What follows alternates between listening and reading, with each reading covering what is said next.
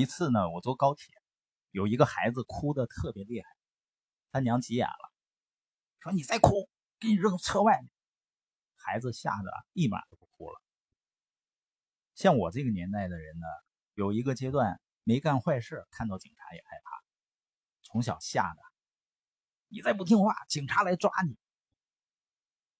这种教育方式呢，就是领导力的第一个境界，靠权威。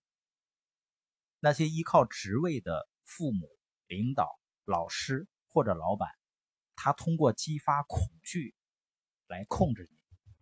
就像有的单位那个标语说：“今天工作不努力，明天努力找工作。”就是让你害怕。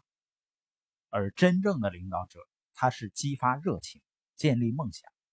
所以呢，不是有一个职位就有领导力，也不是受过技巧训练、口才好。领导力就强。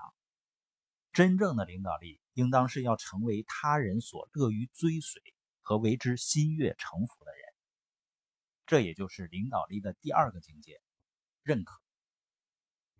联邦快递的创始人说过：“领导力就是无需强迫而使人们为你工作。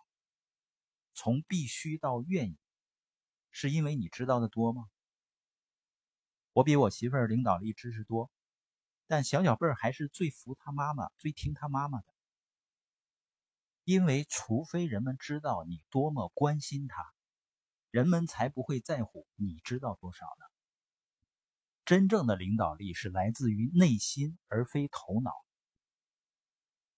而在任何的群体里，融洽的人际关系远比死板的规章制度更有效率。在职位层次的领导者，一般都用强势的权威来开展工作，就你必须得听我的，要不我就罚你或者开除你。就像挪威心理学家舍尔德鲁普他在《啄食定律》中描述的小鸡一样，他发现鸡群中也有尊卑高下之分。这种尊卑地位的建立不是天生的，也不是按照长幼次序排定的，而是靠尖嘴。啄斗出来的。不管哪个鸡群，总会有一只领头的母鸡，它可以啄所有别的鸡，而其他的鸡呢是不能反击的。接下来又有一只母鸡，就排名第二的，它可以啄除了领头鸡以外的其他鸡。以此类推，最后剩下的就是最倒霉的那只了。所有的鸡都可以啄它，它呢却不敢反抗。而在认可层面的领导者，靠的是人际关系发展，他们思考的是人的培养，而不是着实次序。在这个级别呢，时间、精力、考虑重心都放在人和人之间的交流上。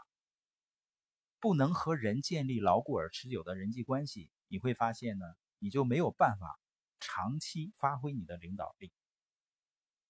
所以，如果第一境界职位是通往领导力的大门，那么第二境界认可是奠定领导力的根基，在这里千万千万要注意的是啊，不要试图跳过这一境界。人们最容易忽略、最不重视的也是第二层。就像老公，通常会从第一境界职位，结婚之日呢获得丈夫这个职位，他很快就步入第三境界，产出的阶段，他也许尽到了做丈夫的责任，养家糊口。但在这个过程中，可能忽略了和家人的亲情关系，出现了很多情绪上的不满啊、纠纷啊，最后反而耗费了大量的时间精力。我们要知道，人际关系的建立和维护是一个投入心力的过程，它就像粘合剂一样，把人们粘合到一起。如果你有自己的生意，有自己的团队。请听一听德施特耶格的建议。他说：“紧密的个人关系比生意本身更重要。”